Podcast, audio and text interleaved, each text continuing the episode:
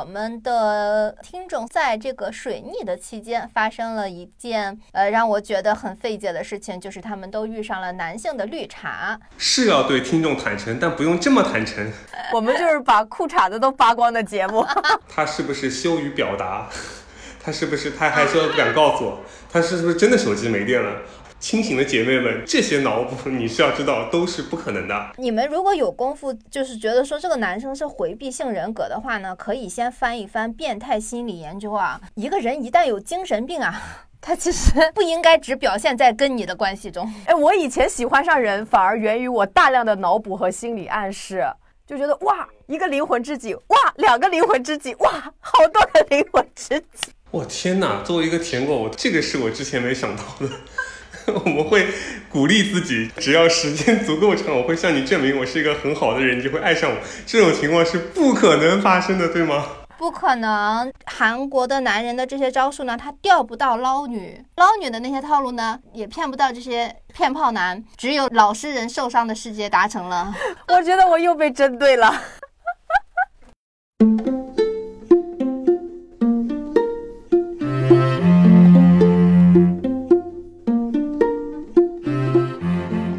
家好，欢迎大家收听文艺复兴的第五十九期节目，我是元英，我是玄机，啊，我是老赵。我们这期节目呢，新增加了一个人物，因为我们也一年多了嘛，终于也要新加一个 NPC 了。欢迎我们的新 NPC 老赵啊，这是新的吗？因为我们两个节目时间做久了吧，也多少觉得说啊，好像都是女生视角，有一点点需要一些新的声音，需要一些新的人类，所以我们就把。老赵从突然读本书挖墙角挖到了我们组里，所以他也是我们的一个新人了，哈哈。没听说呀，以后就都在这儿了吗？我也被骗了呢。我刚想说，哎，那以后是半常驻状态吗？笑死。呃，对，以后是这样的，这只要我们需要讨论一些时事啊、热点呀，包括一些情感方面的，需要一个男性视角的时候呢，我们就会把老赵拉进来。为什么呢？因为老赵是一个不愿意写节目稿的人，所以呢，为了保证我们的节目质量，我们只在闲谈节目中加上老赵。是要对听众坦诚，但不用这么坦诚。我们就是把裤衩子都扒光的节目。对我们还是要稍微介绍一下我们自己啊。我们之前最早的时候的 slogan 是说，我们是一档。呃，游走在文学与生活之间的节目，但是做着做着呢，我们又变了啊，变成什么呢？已经不太记得了。现在我们大概的意思呢，就是说看透生活后依旧热爱生活的一档跟读书有点关系的节目啊。我们的基础理论还是 base 在读书和生活经验上的。嗯嗯嗯，好的。那我们这期节目主要是什么呢？两位主播还不知道今天这期节目的选题是什么，是吧？你看看，没写稿的不止我一个人。都是不知所措。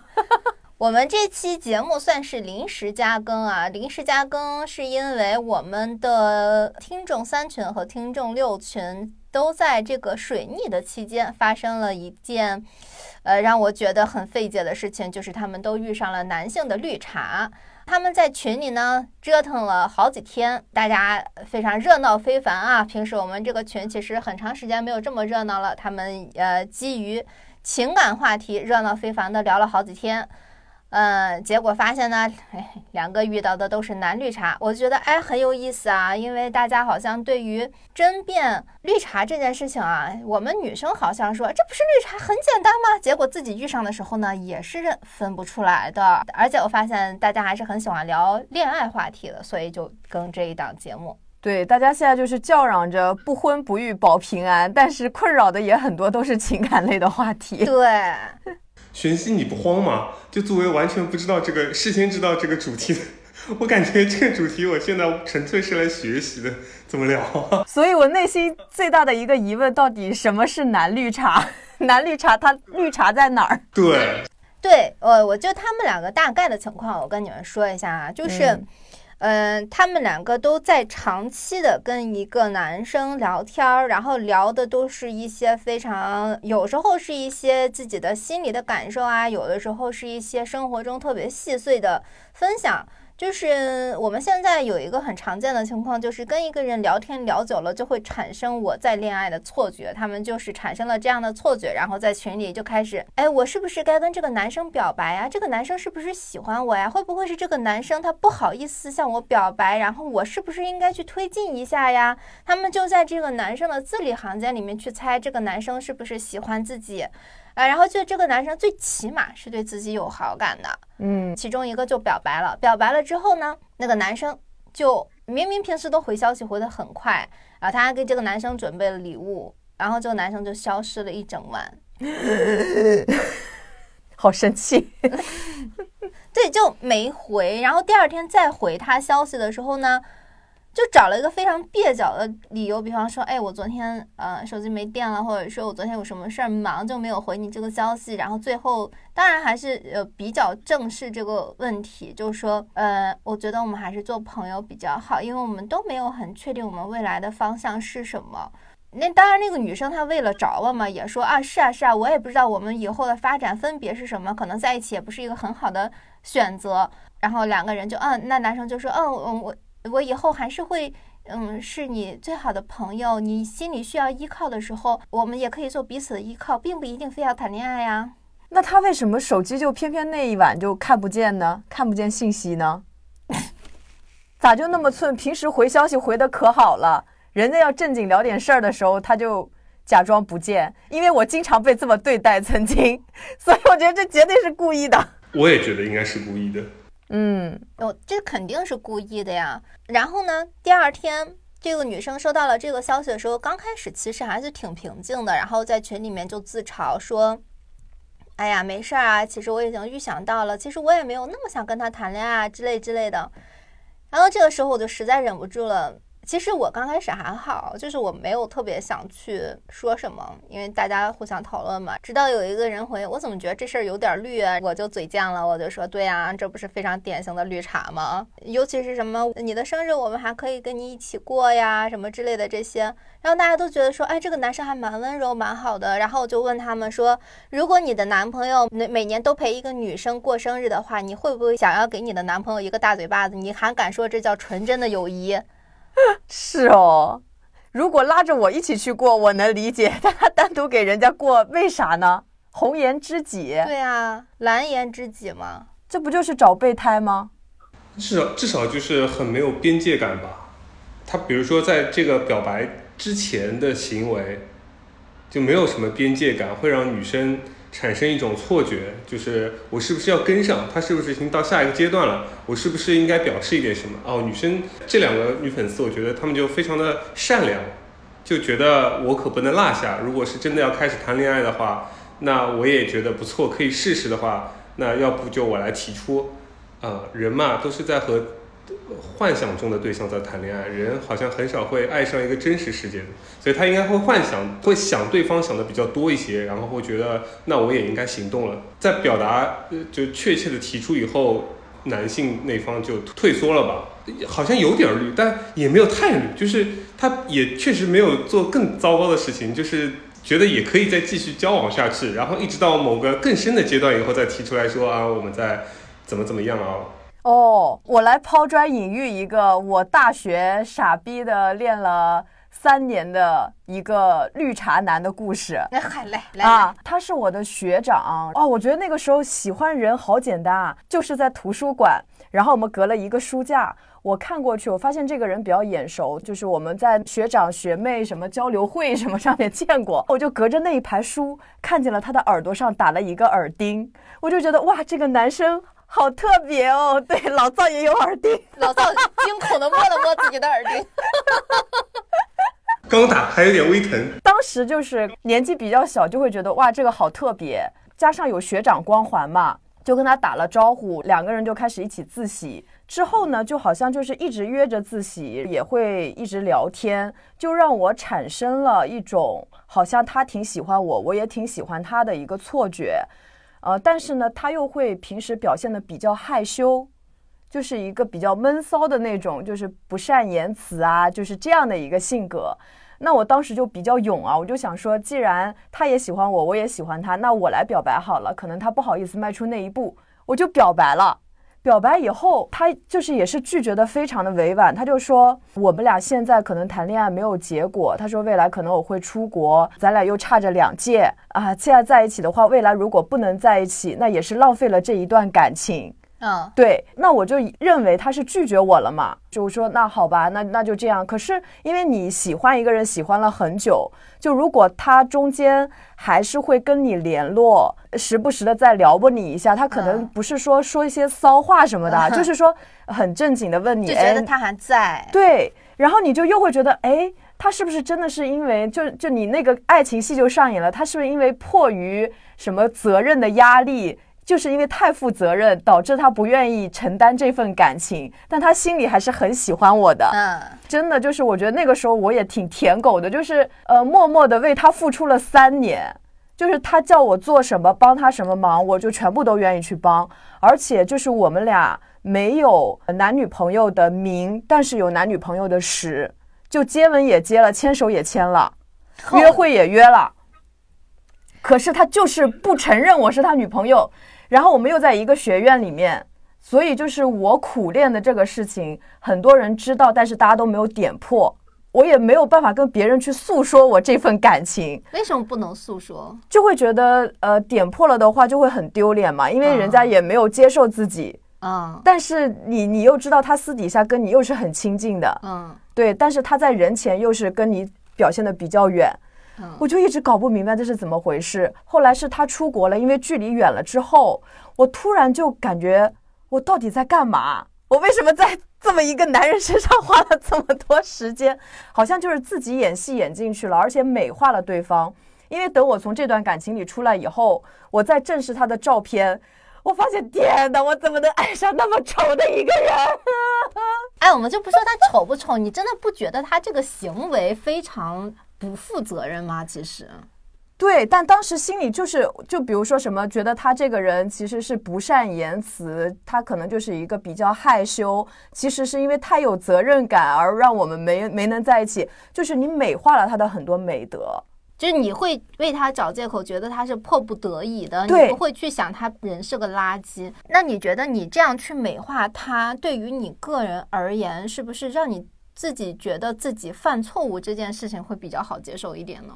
其实是更好接受一点自己的眼瞎，是喜欢他多一点，还是？但是他当时就是因为，就他除了没有在明面上承认男女朋友这个事情。他私底下各方面都是非常照顾我的，当时的学业啊、生活的发展各方面，他都会很尽心尽力的来帮我，这就会让我产生很多很多的错位。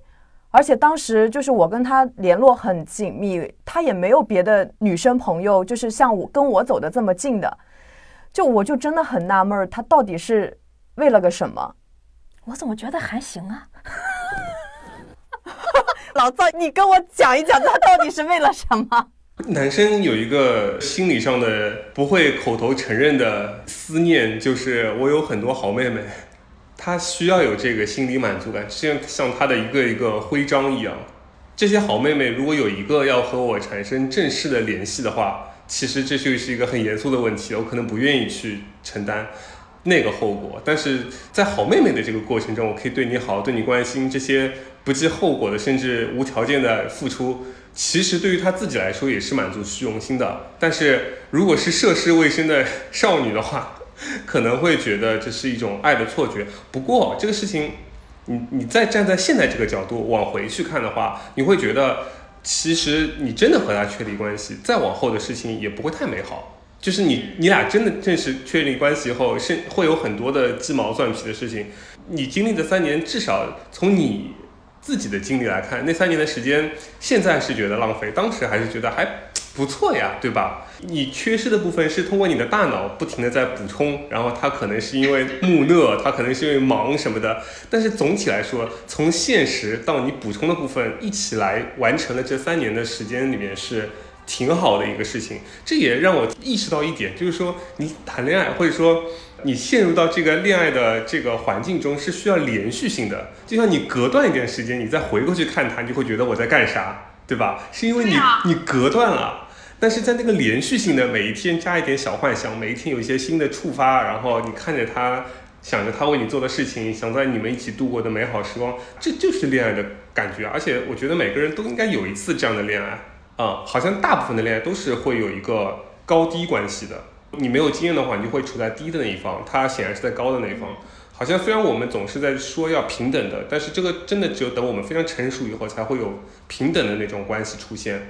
呃，我为你付出的同时，你也在为我付出，但是我们彼此都不是为了对方的所求，而是我们自己自愿付出，达到平衡。但是在早期在童年时，呃，或者是学生时代，就是一定会有这样的高低的，而高低以后就是会出现这个落差的部分，会需要其中一方，通常是低的那一方的脑补和幻想去填补的。人好像是要经历过这样，就是自己在高位，然后自己也在低位这样的落差之后，才能变成熟，嗯，才能知道自己想要怎样的感情。对，对，那个就是换面嘛。大家经常说，你可能如果你一直没有给这件事情有个了解，你们你和他，你想到他，你就会觉得是有这个高低的话，这个部分的落差会一直留在你心里面的，一直到你过了一段时间以后去见他面，或者看他照片，或者自己好好想一想自己在干嘛。打破了那个幻灭，把所有以前你脑补进去的那个部分都抽干了，就是这样的，你再去觉得说“我操，我在干嘛”的时候，你才走出来了。你也会觉得恋爱其实没那么美好，但是与此同时你也成长了。我真的后来很认真的回想说，我是不是被下蛊了？就是因为我现在完全想象不到我当时喜欢他的任何原因，可是当时真的就是喜欢的不行不行的，就特别特别喜欢，莫名其妙。即便下蛊了，那个下蛊的人也是你自己，是你的大脑。哎，但是有一个很神奇的事情就是，呃，我发现有一些人他是非常不愿意去确认关系的，就是他行那些情侣的实际的事情，可是他就不愿意跟对方说，哎，我们交往吧，我们做男女朋友吧。就很多人会是这样的，一段关系开始前，比如两个人现在两个年轻人就是约会也约了，甚至全垒打了，什么都干了。但就没有确认关系那一步，到最后两个人就迷迷糊糊的，可能一方是在躲避，但另一方其实是不好意思去确认，嗯，就一直有这样的一个错位。这种算绿茶吗？我觉得这种算其中那个不愿意面对的这个人的某很隐秘的自我保护吧，他不去承担这种东西。是的，或者是他自己也没有走出来，他是另一个人的敌位，就是他自己的那个画面还没有达成，他还留恋着曾经的某一段感情，或者是记忆着那段感情给他带来的伤痕，就觉得进入一段感情好累哦。嗯，但是又需要人陪。啊，对，在你身上找补。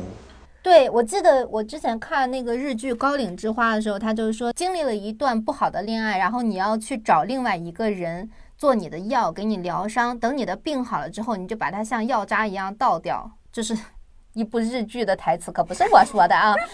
对，大概是这样的逻辑。药渣做错了什么？对，真的，因为我发现，就是其实我们这种药渣行为，并不是只出现在恋情中，其实友情也是这样的。当我们在一段或者是工作也是呀，我们想要的工作找不到的时候，我们就先勉强找一个工作先做着，就先让自己的社保不要断掉。然后你在这里待了一段时间之后，发现其实这个工作对自己来说真的没有什么喜欢的地方，也没有什么发展。你你整顿好之后，就会开始骑驴找马的去找你理想中的工作。正好这份一般般的工作还可以给你托底，你有了是时间可以去找。我觉得这个逻辑都是通的，在各个地方用的话，但是对人，你不会跟这个人说你现在只是我的一个过渡期。这是隐秘的嘛？对啊，没有跟他明说的话，那我觉得这个行为就是挺绿茶的。啊，对 吧？因为是满足你自我的一个欲望，可是某种程度上其实也是在伤害对方。，对，是的，因为对方还觉得，就像我当初美化我那个学长一样，我并不会觉得他是把我当做一个过渡期，而是觉得他有很多难言之隐。对对对，因为他其实确实散发出了他有难言之隐这样的气场，你感受到了，所以你感受到了他的那个难言之隐，但是你美化了他的难言之隐的核心原因，因为你也不希望自己是受骗的那一个，嗯，啊、但是我觉得第六感这个东西还是准的，对，嗯。那我其实还有一个挺好奇的地方，就是男生真的说我喜欢一个人，我就是会去主动表达的吗？还是说就是会有那种哎呦好喜欢这个人，但是我说不出口的这样的情况呢？说不出口的这种情况概率极小，几乎不可能，百分之零点零零一吧，可能。人间观察的一个很好玩的角度就是什么？他是不是羞于表达？他是不是太害羞不敢告诉我？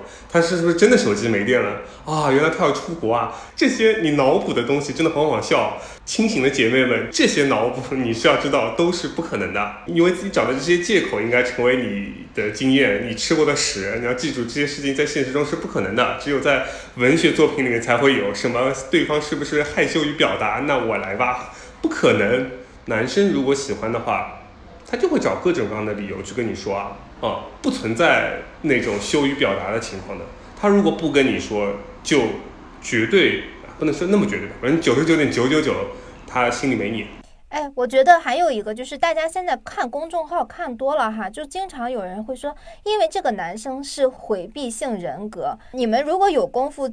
就是觉得说这个男生是回避性人格的话呢，可以先翻一翻变态心理研究啊。回避性人格这种人格障碍，当然有它形成的原因等等等等。但是一个人一旦有精神病啊，他其实不应该只表现在跟你的关系中。对，而且就我的人间观察，我自己亲身经历和我观察别人看来，我真的觉得好像男生喜欢人还是会很主动的表现出来的。他不主动表现，或者说他回信息没有那么的及时，假装没看见的那种，就是他真的就是没那么喜欢。对，其实我觉得性转一下，女生也是一样的。对对对对。啊，我还发现一个很有趣的现象，就是这个绿茶事件发生了之后，那个群里的女生就会发出一个集体的，相对来说集体的疑问，就是说，既然这个男生对我没有意思，他为什么要每天跟我聊天？我当时看到这一这个类似于这样的疑问的时候，我就想到男生经常问的一句话，就是如果这个女孩对我没有意思，她为什么要天天跟我说话？是 是是，这不是一样的吗？一样的，是因为太无聊了。就男生还甚至有一个什么样的心态啊？就是说，行，我是吊着这个女孩啊，我吊着你，对吧？我也对你好，可是我也并没有为了贪图你的身子啊。啊，我也没有并并没有贪图你的钱财啊，我只是单纯对你好。那么在一段时间之后，我收手了，我是不是其实没有做什么坏事呢？就他完全甚至还会把最后把你拒绝这件事情认为是一件特别善良的事，一件特别天使的事情。你看我并没有图你什么呀，我只是单纯对你好。那那你为啥还会受伤呢？或者你觉得我在骗你，或者是绿茶呢？男生甚至会有这样的心态。哇，这个想法我还是第一次听到呢。嗯，我也是。果然找直男来聊天还是不一样。你究竟有几个好妹妹？对，对男生来说，一个是杀时间，一个就是我又收集了很多好妹妹。我永远不会闲着，我可以找你出去吃饭，我可以找他出去看电影，都没事啊。这些就是我有时间，我有钱，我可以付出。嗯，但是如果你要再进一步的话，好，如果我是个坏人，我也许甚至还会再进一步和你发生一些关系，再把你甩了。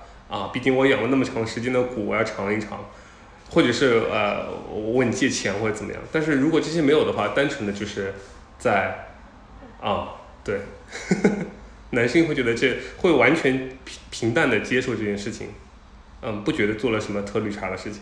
嗯，那那女生会吗？哦，我我我也有过，我觉得我就是经历过被别人绿茶和自己绿茶别人以后，我才发现这两个就都不可以。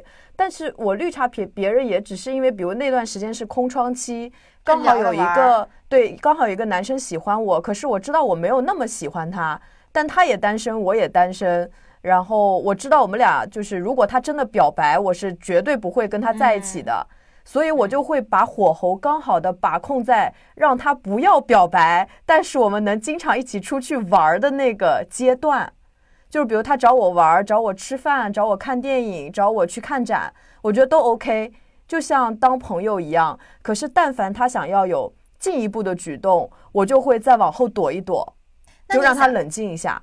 那那你想跟他做朋友，是因为你们比较合拍，可以出去玩，就刚好是一个很好的玩伴，这样吗？呃，一方面是这样，另一方面也是因为那段时间可能确实真的太空虚、太无聊了，身边没有什么朋友。嗯，就他又比较好使唤，这样。对对对对，这种人就会很积极的叫你出去玩啊。你一般的朋友就是属于可能很长时间才会约着玩一下嘛。哦，这种男生就他一天到晚就会想找你。我再追问你一下，那如果这个男生说啊、我跟你说实话吧，我就喜欢你，如果你对我没有这个意思呢，我宁愿我们就不要认识了，以后也就不要再联系了，我们也不会出去玩了，你也别想约我吃饭或者看电影了。你会觉得这个男的太小气了，还是会觉得 OK fair enough 这很公平，那就这样吧？我觉得他要能这样说也挺好啊，会给我一种 OK 就很简单，这个关系就这么结束了。可能还是因为自己对别人也没有多上心吧，不管他怎么表现，对我来说其实都无所谓。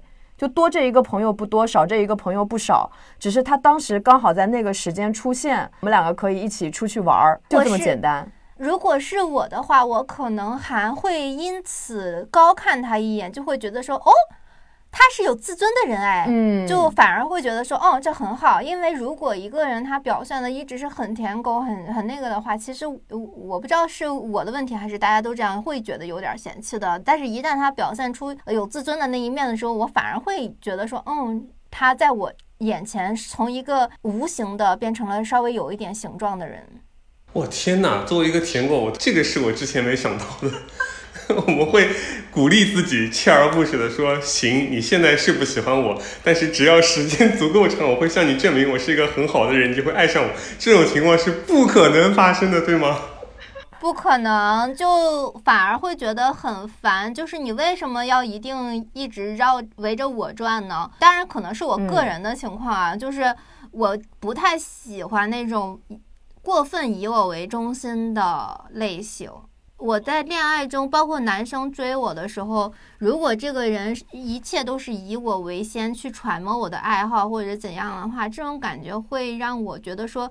我们的地位不平等，我为什么还要去喜欢你？为什么还要去在乎你的感受呢？对对对，我也是这种感觉。可能我不喜欢的人，正是因为他们实在是太热情了，就是热情到我都无法看他们的眼睛，就会觉得他那个眼睛就要把你烧了的那种感觉。对，因为他这种感觉虽然是好像是对你没有要求，但是总有一种隐隐的危险的感觉，反而有那种危险的感觉，而且感觉上的话，他好像是为你付出了很多，但是总感觉这些付出吧。有点像你真正有营养的东西是菜肉蛋奶，但是他会为了让你开心，就一直让你喝可乐的那种感觉，而且很努力的在喂你喝可乐。就说说不上来的那种感觉。我想想怎么形容啊，就是但我觉得其实就是因为你不喜欢他，所以你觉得他努力的方向都是错的。也不一定。给我举个非常非常不恰当的例子啊，假如说我是一个格格。哪个格格因为哪个太监伺候的特别好，然后就看上哪个太监了呀？对吧？特别奇怪吧？哎呀，我的天哪！想回去抽几巴掌以前的自己，快别舔了。真的，我觉得就千万不要当舔狗。但我也是，我会把那个距离把握得很好，就是卡在只是朋友的交往。但凡对方过于热情，但因为对方也没有表白，你不可能他没有表白的情况下，你跟他说我不喜欢你，你别来找我了。好多男生他对你有好感，但是他卡在没有表白，还在揣摩这个格格的圣意的时候，他就是只会一 一直对你好，一直叫你出来玩儿。然后我这个时候我就只能是说，言语之间去暗示他我喜欢的类型可能跟他不一样，嗯、但往往我有的时候又发现这样的男孩子其实人都还挺好的。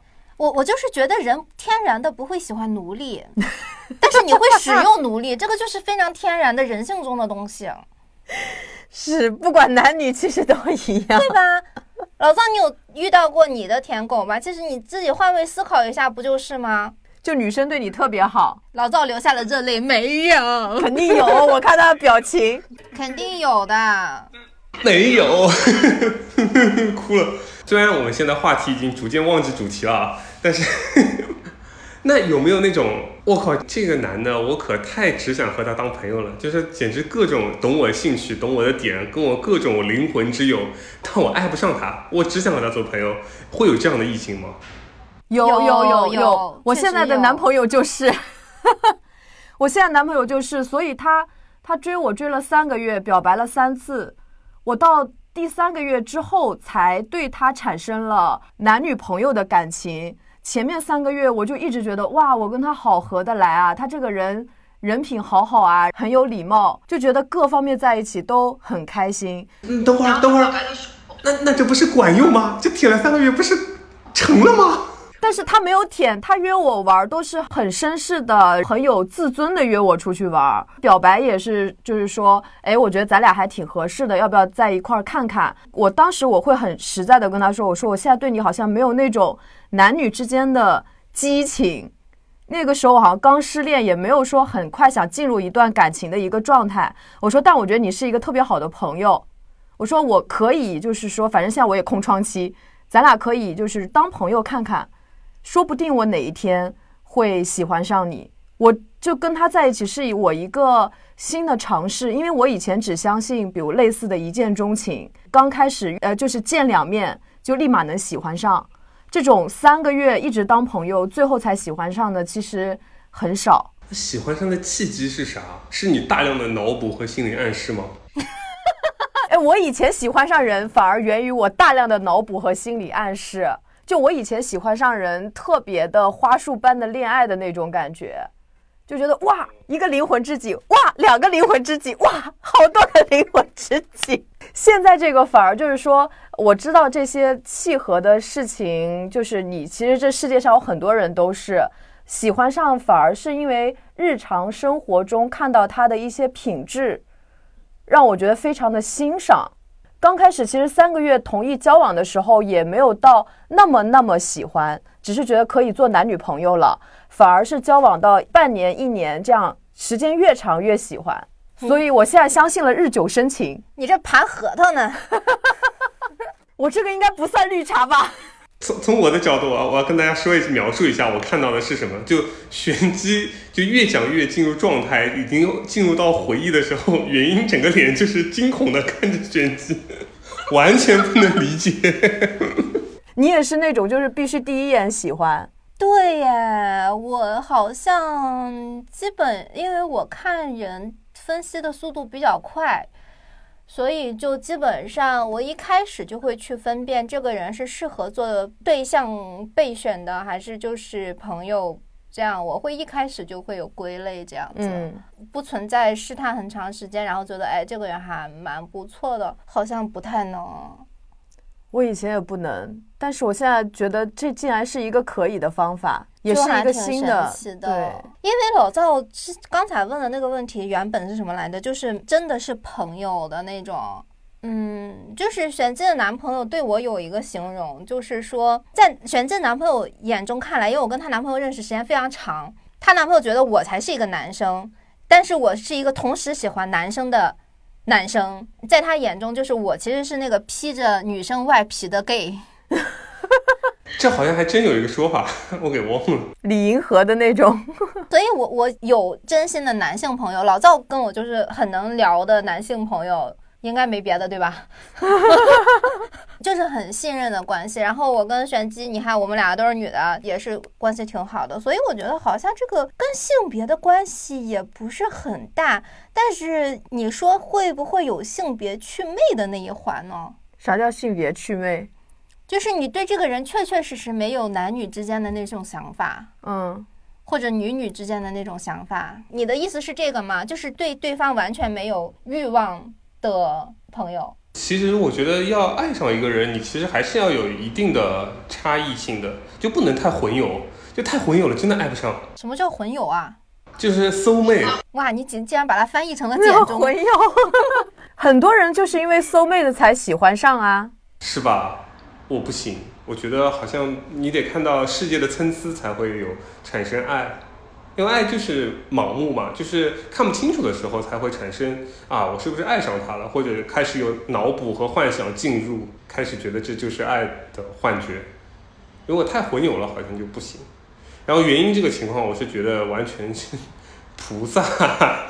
就你，你其实对于男女都可以产生友谊，然后你对于男女也都可以产生 爱情。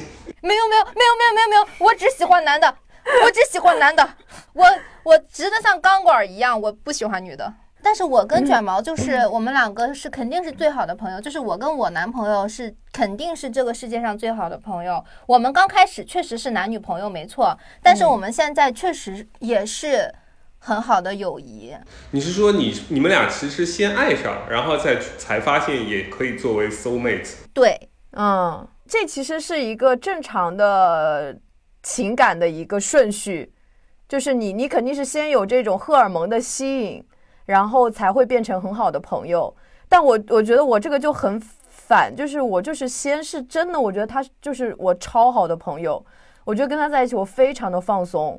然后到之后才会有荷尔蒙的吸引，我也不知道为啥。可能就是呃，这这样说起来，这个道理是挺普通的，就是每个人在恋爱中都会有自己的模式，因为吸引你的点就是因为你缺什么嘛，就是每个人成长过程中自己的心灵的缺点、缺陷不一样，就会根据这个会被不同的气质吸引，你们的模式啊，然后你们最终的结果啊也都会不一样。好像恋爱更多的是能够找寻到。找寻自己的过程，哇，真的太烂俗了这个结论，但是我觉得好像自然而然又得出了这个结论。那你跟你的伴侣是好朋友吗？也是。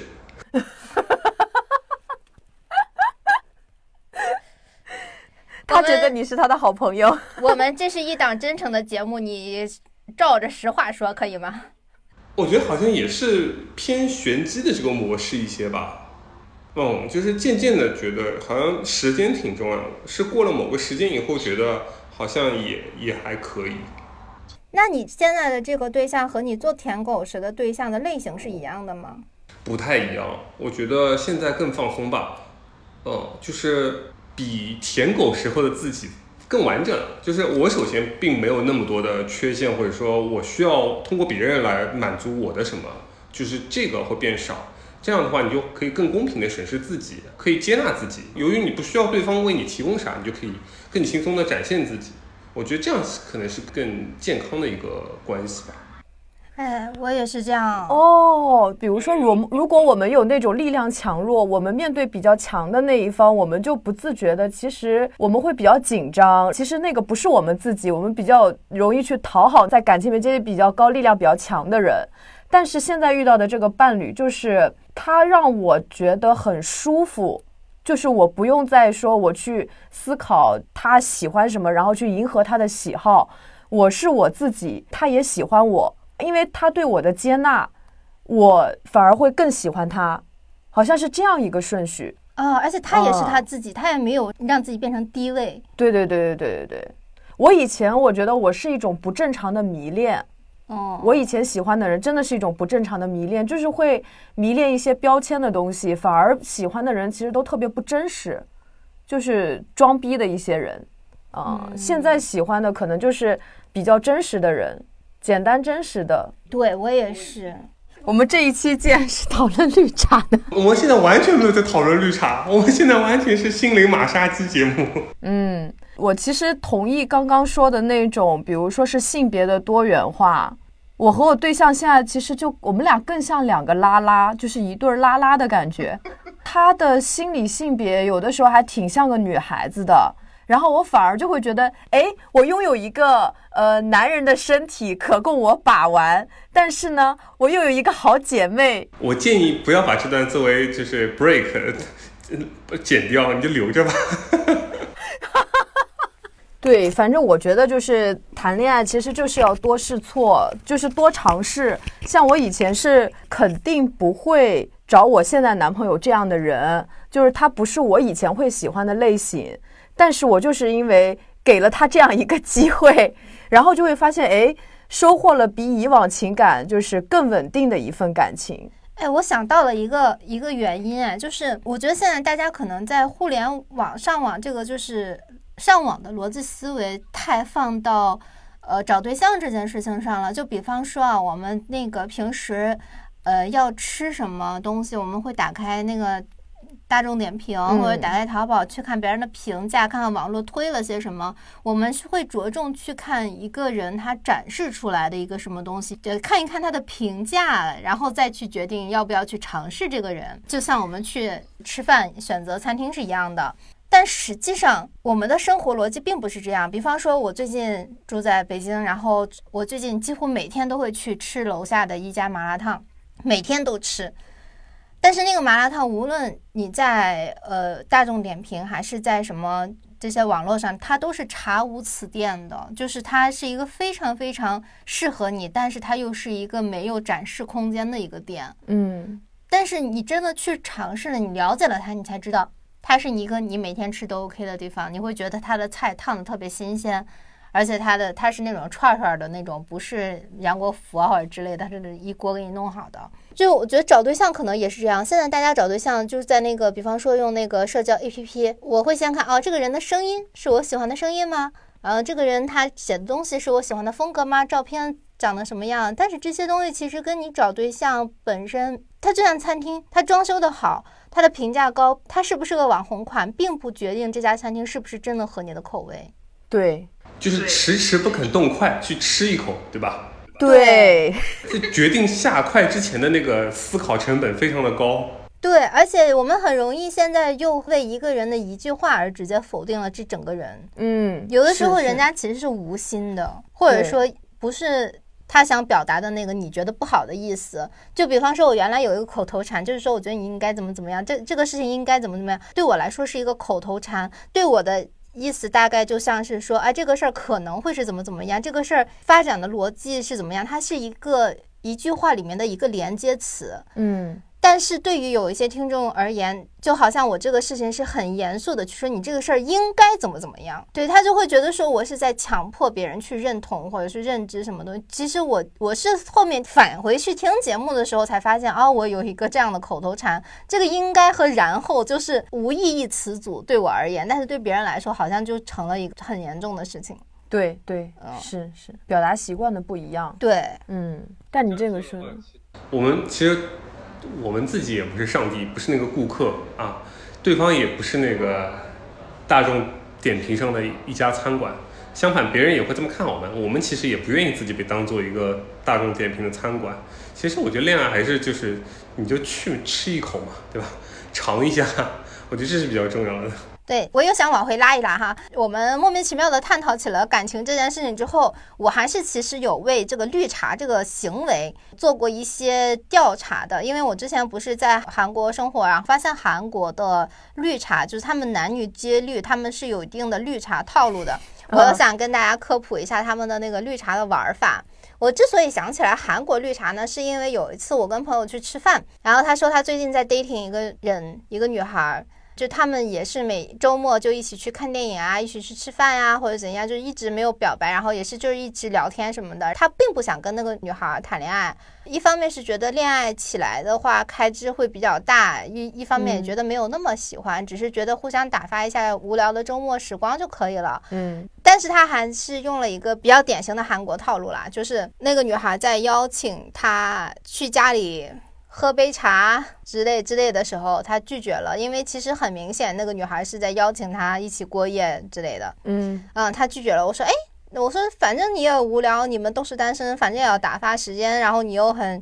你你你们也是成年男女，你为什么不干脆上楼呢？他说这你就不懂了。他说因为我如果拒绝跳他这次的话，他会对我很上心，他会从一个对我也就骂骂的一个状态，变成哎忽然好像很想得到我。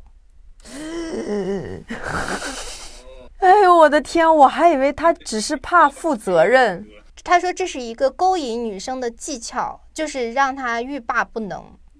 哦，好像是像类似呃 PUA 还是什么，就追女生的一些套路的，就是说，嗯、前几次就是要安全的把她送回家，嗯嗯、坚决不要说要去她家坐一会儿或者上楼看一看。嗯，对，就是你有前几次的这样的一个积累，对方就会觉得，哎，你这个人还挺有礼貌的，好像不是光图我身子，女生就会对你有好感。对，而且当他提出邀请，你又拒绝的时候，他就会有那种百爪挠心的感觉。嗯，他应该有一个频率，比如说什么拒绝两次，答应一次啊，啊然后再这样配合着，对，嗯，让多少老老实实追女孩的男生现在流下了热泪啊！是啊，你根本分不出这两者之间的区别，你不知道他是一个老手还是是一个真的很骑士精神的人。对，然后后来我又真的就问了一下他们有没有什么其他的表现，一些其他的我们可以争辩，他是老手还是玩咖的一些方法哈。他给我总结了一下，当然，呃，我只能说韩国男生玩这些玩的比较先进，他尚未，他也许尚未普及到中国，也有可能是我脱离就是市场太久了，我不知道现在市场是怎么样啊。他们的玩法大概是这样子的：第一就是没确定关系之前能 A 就 A。我之前也被那个独立女性的这种 A A 文化洗脑过，就是我觉得跟人家出去，我要跟人家尽力的 A A，这样才能显得说我是一个新时代女性。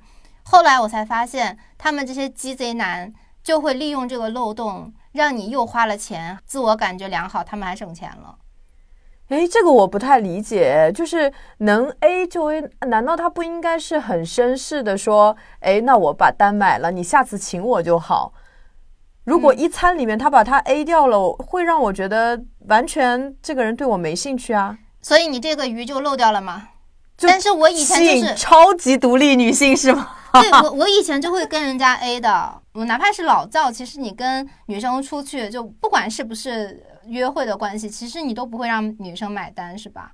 确实是的，除非他明确提出说，呃，之前都是你请，这一次我坚持我来，那可能就是他来，其他情况都是我男生来啊，你怎么看待 AA 这件事啊？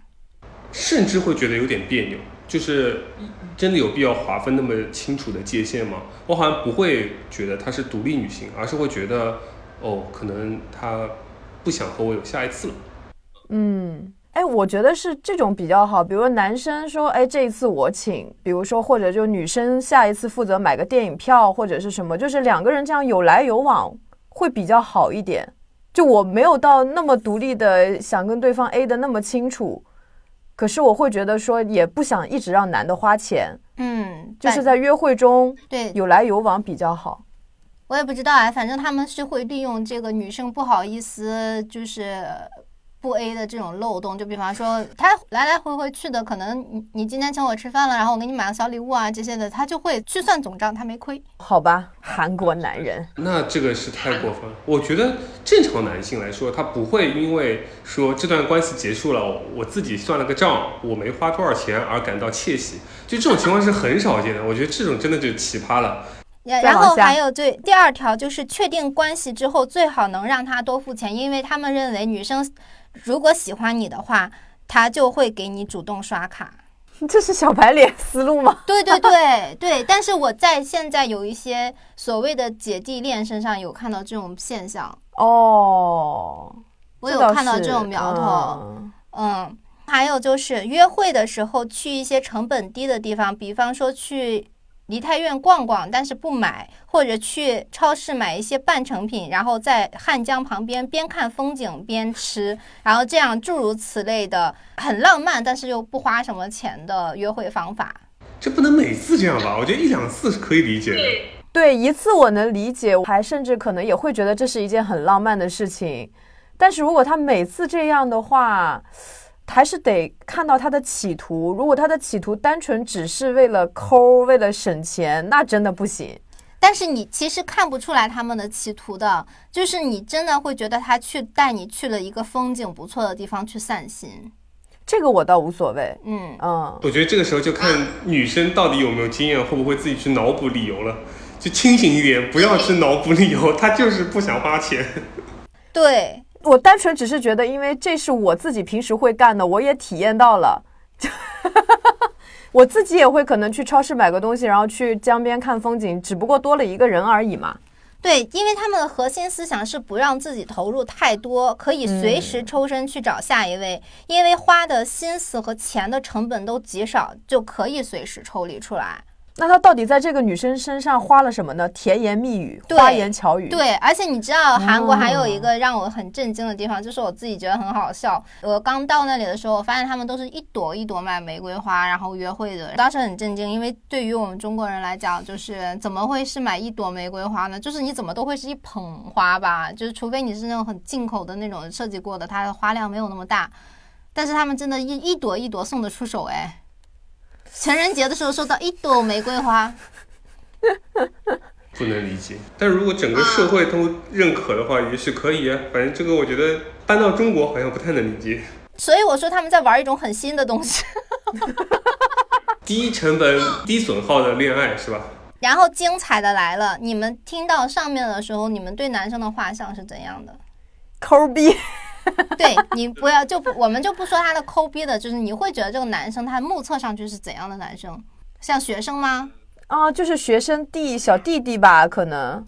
这样的男生呢，其实很舍得为自己投资。呃，我和我的其他的朋友见过的类型，这种学生弟弟其实反而蛮少的，更多的是那种自己的主页上面每天就是什么法拉利呀、然后高尔夫啊，然后呃呃健身男啊，就是他们把自己打扮的很精致，看上去生活很有品质的这种类型。所以他给你 A 是因为反而利用的一个漏洞是什么呢？就是女生想要展示我不图你的钱。哦，如果是面对这样一个人，反而哎呀，我真觉得我如果饭我能跟他 A A，我还会觉得自己挺有面儿的。对，就如果说他买了单，反而我有一种好像被包养的感觉。是不是？因为他们都是优质男性，嗯，不是弟弟。因为弟弟这么抠，你是很明显可以感到他是抠的。但是一个优质男，一个精英男在你面前是这样的时候，你会觉得他是有情趣，因为他既可以开法拉利，又可以跟你去吃麻辣烫。哦，原来如此。而且女生可能反而就想要让这个男的觉得我没有想要占你便宜，我不图你的钱。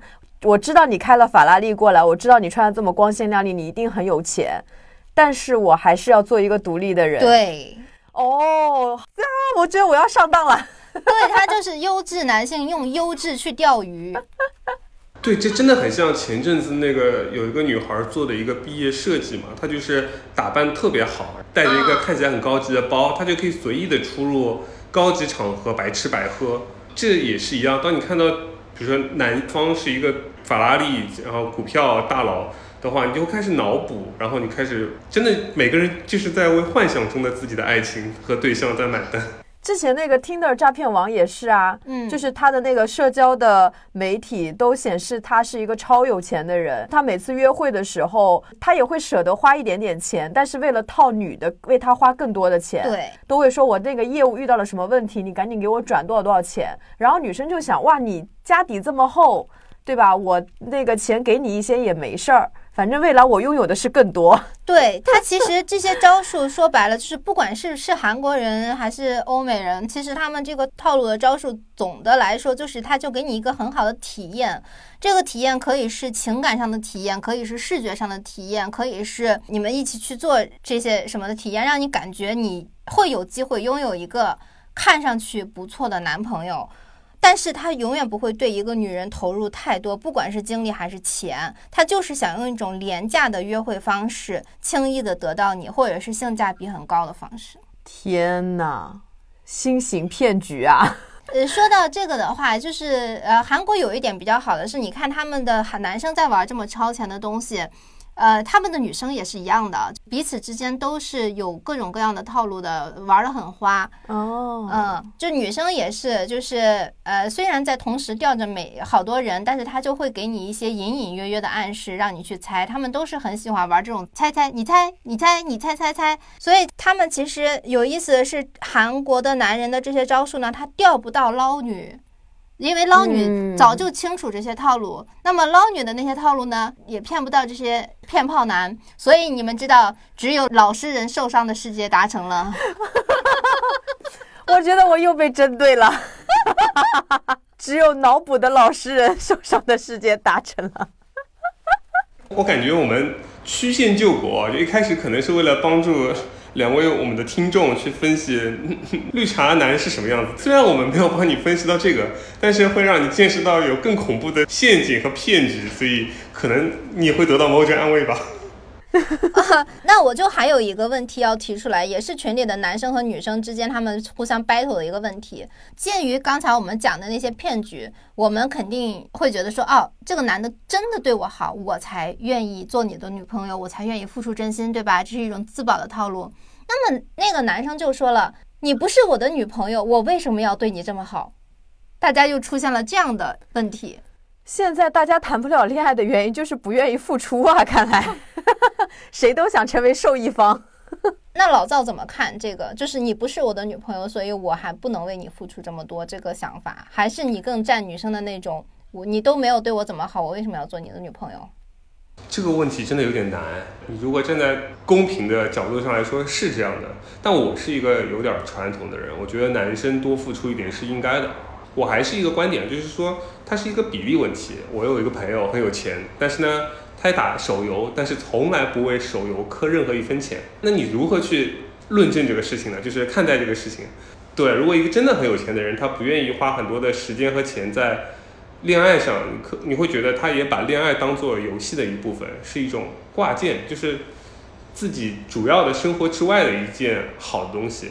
对，我觉得手游这个形容非常非常精准。你看，这个手游完全为你这个朋友提供了服务，但是没有从你有钱的朋友身上获得一分钱。那么，对于这个手游公司来说，它就是赔本的。嗯，但是如果他玩这个游戏玩的一般，但是为他买买皮肤什么的氪了很多钱，那么这次的赢家就是手游公司。那么，其实换做恋爱关系也是这样子。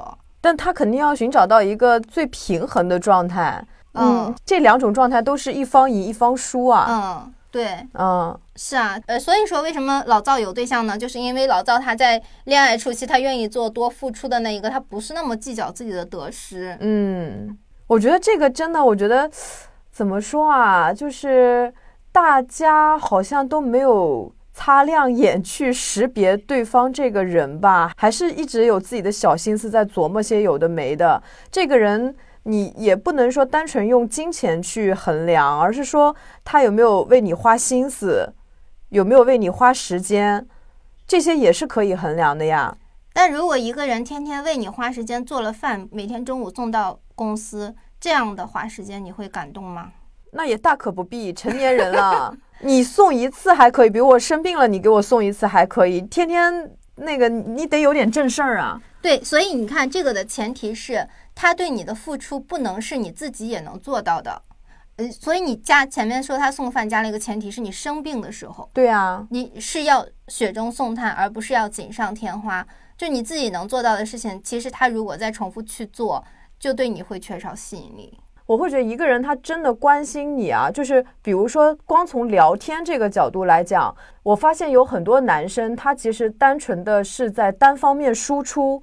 而没有在听对方在讲什么啊，这种人千万不要跟他在一块儿。你跟他在一块儿之后，他也还是以自我为中心的。即便这种人他可能吃饭愿意为你花钱，他愿意请客，但是生活中你就是伺候他的保姆。大男子主义的人不都这样吗？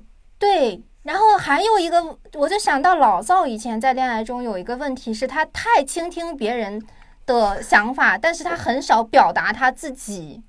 就是以至于，就是老赵很搞笑的是，他每一任，呃，女朋友都觉得老赵是他此生遇到的最懂自己的人。但是老赵只是混友，对，其实老赵对谁都是这样子的，而且 这叫绿茶吗？对，而且老赵会觉得说，其实我虽然很懂他们，但是他们没有一个人懂我。嗯，通常你们举这个例子的时候，不应该举一个不在现场的人吗？我在这儿。我们都是这样的呀，我们都是讲现场的人，对，因为我们不在背后说人家坏话。我很高兴成为你们的工具。来，工具人，你来表达一下你的苦恼，不是苦恼，就是你来分析一下吧，就是你你有没有什么改变之类的，或者你觉得这些问题发生，你认识到这些问题之后，你的想法是什么？我觉得是的，就是，那我要反过来问一个问题，你刚才玄机说我们要防止出现那样被对方当做保姆的情况，对吧？但如果颠倒过来呢？你会觉得爽吗？你会觉得我很成功吗？你找到了一个保姆，生活中是以你为中心的，大部分时间他在倾听你，然后你一直在表达你的观点，而且他的生活是以你为主的，你会觉得爽和成功吗？不会，我们一个小时之前就说了，我们不要这样的。但玄机犹豫了。我我说不会啊，我肯定不会。那这跟我自己一个人过日子有啥区别啊？多了个保姆不要钱的。那你会主动提出和这个人再见吗？会会啊，我不想要他把时间都花在我身上。会的会的，这么过分的我肯定就我觉得我之前的绿茶只是在于跟对方一起出去玩儿、吃饭打发时间而已。但是更过激的，他如果都牺牲了他自己的生活而为我服务，我觉得真的不行，因为我还是个有责任心、有良知的人，希望他过好自己的日子。那我倒不是出于有良心，就是纯粹的烦。我会觉得这样不好，因为我不太喜欢别人把生活都放在我身上。对，我会觉得这样，我想要的是平等的，我想要一个伴侣。哎，我所谓的伴侣是我们要有交流的。如果一个人以我为中心，我们怎么交流？我在这场关系中，我会觉得很孤独。对对对对，你在外面没有朋友可以聊天，回家还是一个只会听你说话，他没有任何东西跟你说的人，这太寂寞了。对，真的太孤独了。成功的避开了那个话题。不，我们会找回来的。所以你是之前会觉得说这样的想法。和这样的作风是照顾别人的感受，会希望让对方感受好，你才会这样去做吗？呃，对，是的，这就回到了我自己的人生的课题了，就变成了我如何能够有自己独立的想法和能够把这个想法跟别人说。对于我来说，我我很容易配合别人，所以我我需要克服这个，我才能够拥有正常的恋爱。所以我是觉得。之前如果有很多次我都没有做到这一点的话，那慢慢的你会知道必须做到这一点。如果没有的话，你就先独立一段时间，然后就可以了。那你是觉得，就是如果以别人为中心的话，你是会觉得你认为对方会因此觉得满足是吗？在你的概念里，对，是的。它它有一个过程啊，就是首先开始，我是一个充满好奇的人，我会想要知道对方的想法，我会，而且我也比较能够接受和理解。所有的想法，几乎所有的想法，太极端和反社会的不行。在你能够理解所有的事情之后，你就会包容所有的事情。你和所有的人的交往过程中，都最后都会形成一种比较平淡的过程。因为对他是这样子一点，我就更更往下一些。他如果比较，呃，总之会变，慢慢的就把这个水端的特别的平，然后就会失去乐趣。再往后，如果你端的时间足够长的话，你就会。把自己投入的时间和精力都变成一种筹码，就会说我已经付出了这么多了，或者说我们相安无事了那么长时间都没事，是不是就应该一直这样下去了？但是不是的，永远不是的，这是这这是我自己得出的结论，永远不要成为一个配合别人，然后为了把水端平而端平的人。你应该有自己的想法，应该知道自己的人生想要什么，想去哪里，想学什么，再用。独立的自己去碰撞，如果有另一个人也跟你有相似的想法，你们在一起很开心，那就行啊。就这是一个很简单的道理，但是就像我一开始说的，每个人其实都是根据自己的人格缺陷或者说成长环境在找补嘛，然后其实都是要面对自己的那个课题。哎，你让我想到一个形容词，就是拳头打在了棉花上。有点，有点，我之前完全就是一个棉花，那样好窝火呀。对我今天刚好听那个，哎，我忘了是哪个，就有他们做了一个相亲节目，陌生的一对男女嘛，在那个语音房聊天，然后男生就是属于那种一直在讲自己的事情，然后女生就是会像老赵一样，就表现出好奇，在进行追问，然后男生就会觉得哇，他好愿意了解我，他就会一直不停的说他自己的事情，在这个过程中明明是两个人初次的聊天，可是。男生其实根本就不太清楚女生的信息，对，而是一直在那边循环说。但是男生其实他也是接收了一个错误的讯号，他真的以为对方想很了解自己，他也比较紧张，所以他就一直在暴露自己的信息。我后来我就发现，其实要有比较良好的沟通和关系。就我跟老赵比较像，就是我们可能太善于倾听和。呃，接受别人，而不太愿意暴露自己。嗯，对对。然后很多时候，你就会觉得你承接了很多，可是好像没有人来主动的询问你。其实你也没有给过别人主动了解你的机会。哇，我跟你们讲，就是跟你们两个人交往，我最大的感受就是我要自己亲自去挖。我每次都想，哦，他为什么要这样做？就是想，哦，他大概是怎么想，再去找你们确认是不是这样子。对我一直就有那种，哎，这两个撒哈拉大沙漠，然后一直在挖，这是有那种感觉。我是你们两个给我那样的感受。其实对玄机还好，因为玄机比较坦诚。对老赵就会有有一个更大的问题，就是我要跟他确认好多次。就是我，比方说我跟他讲一件事情，他说啊，好好啊，我要再去跟他确认。我说你真的是这么想的吗？你确定是这样吗？你没有其他的想法吗？就是我要跟他确定过这个之后，才能确信他是这么想的。因为我知道他有一个防御机制，就是他为了防止被反驳，他或者是怎么样，他要先认同别人。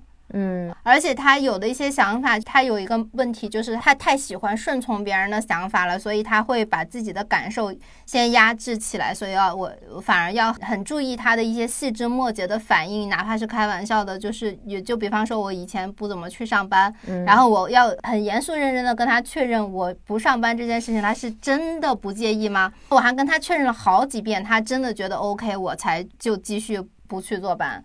对，这也打开了我们之间的一个新的沟通通道。就是我觉得你是真的在乎我的想法的，我会和你说真话。因为在在我和玄机的这个逻辑之中，还有一个底层逻辑，就是我们其实不在乎，就是绝大部分的事情其实真的不在乎，也不重要，呃，无所谓。对，然后你要觉得这样行，那你就行吧，我也就听你耳朵，我知道了就行。但是如果你要真的真的问我们的想法，当你多次的确认，我会知道说你是真的很想知道我的想法，我才敢于把真实的想法拿出来。我不是我不是在辩解啊，这是一个很糟糕的事情，这是一个我我们应该去克服的性格缺陷啊。我也不觉得是糟糕啦，就是就是习惯，对，这只是一个习惯，你不要不不不是糟糕了。后来在跟老赵沟通的时候就轻松多了，不用去跟他反复确认，就刚开始的时候是是要反复确认。对，之前就是比如说像我以前友情什么遇到的问题，也是我就会很疲于应对我的朋友一直给我发消息，然后讲他的事情，就得一直附和他。曾经我就会呃一直觉得是他的问题，他太爱说话了，太爱聊天了，然后老爱分享些细碎的。后来我现在才发现，其实我也有问题，因为我根本就没有去暴露我自己。他是想了解我的，可是我没有给他这个机会。我也没有去起这些话题，嗯，反而我觉得我这样还挺虚伪的。就我也没有跟他说，你不要再跟我讲这些了，我真的不想听你家长里短的事情，你不要再说了。我也没有讲，就是他说什么我就啊，好好好好啊，哈哈哈。哎，我最近就在反思，我觉得这样其实好像也不是很行。就如果这个话题你不想听，你就可以直接怼过去说啊，我不那个聊聊点别的，这个东西太无聊了。或者就是说我在干什么，我其实也要分享出去，这样才是一个比较良好的沟通啊。对对对，这么说确实是这样子的。比方说。我有时候就跟你说一些，就是我想跟你说话，但是我不知道跟你说什么，我就会说一些比较细碎的事情。嗯，也是这样。我觉得这这就是一种意识，就是我觉得我跟你抛出去一个什么话题，你也要回我一个什么话题。结果你没回什么话题，我就要一直在找话题，永远在石沉大海。就对，这个是我沟通上很大的一个问题。嗯，就完全不知道怎么起话题。那应该不光是我和玄机，我觉得应该有很多人都这个情况，就是好希望我们的微信一直是零，就没有人给我们发消息，因为一旦有个消息，我就要一定强迫性的要把那个消息给回掉，最好不要再跟我说话了。我们永远不会说晚一点再回或者怎么样，直到有一天，我觉得原因做了一件事情震碎了我的三观，原因直接把微信给卸载了。啊，因为就很烦嘛，就是那一段时间消息很多，我就把微信卸载掉了。然后这个事情给了我巨大的惊喜，我觉得好吧，对你实际上可以这么做。后面才开始慢慢的觉得说，你不用每时每刻都让别人觉得你随叫随到，或者说那样才能给你带来安心感。你完全可以再过五个小时再回消息啊，这很正常。就像我能理解别人为啥五个小时以后再回我消息，我觉得我我我完全能理解。那为什么别人不能理解我呢？所以我后来觉得，你真的要把自己摆在一个很公平的状态下面，正反的去想一想。甚至可以把微信删了。对对，好的，好 的好的，企业微信删掉。对，企业微信删是删掉是第一步。别别别！我这期节目就包罗万象，我们真的是在聊绿茶。嗯，所以就你就会老给别人一种你很懂他们的感觉，因为你永远在提问，你永远在回应。慢慢的，可能你就会很疲惫啊，你就会觉得，哎，他们好像他们真的不了解你，你就把自己裹得特别紧。时间长了以后，其实两个人没有走很近。对，而且还会有另一个毛病，就是我特别喜欢一对一吃饭或者一对二吃饭，因为这样比较轻松。但是当我对一对十就大家一起吃饭的时候，我会变得非常的沉默，因为我记得我和每个人单独聊天的时候，我扮演的角色，但是我不能同时扮演十个角色，我觉得宕机了。CPU 过载了，结果这十个人发现。啊！原来我面前的老赵都不是我以为的那个老赵，原来他们在别人面前还有这一面，大家吓死了！原来这才是那个什么变脸的那个绿的那对绿了吧唧那玩意儿，你原来是怕你的真面目暴露，我靠，绿茶精是我自己。变相怪杰，对对对，变相怪杰。一个人和十个好妹妹吃饭。好好，我们这一期开心的闲聊节目大概就这样，希望大家听得开心吧。嗨嗨嗨！是，如果大家开心，文艺复兴会带来更多这样的节目。哎，对，大家如果喜欢老赵加入我们节目的话，请记得给老赵打 call，然后给告诉我们，就是你们对加入一个新的人的看法。如果不欢迎的话，可以不说。对，那么这期节目呢就到这里，感谢大家收听，再见。再见。拜拜。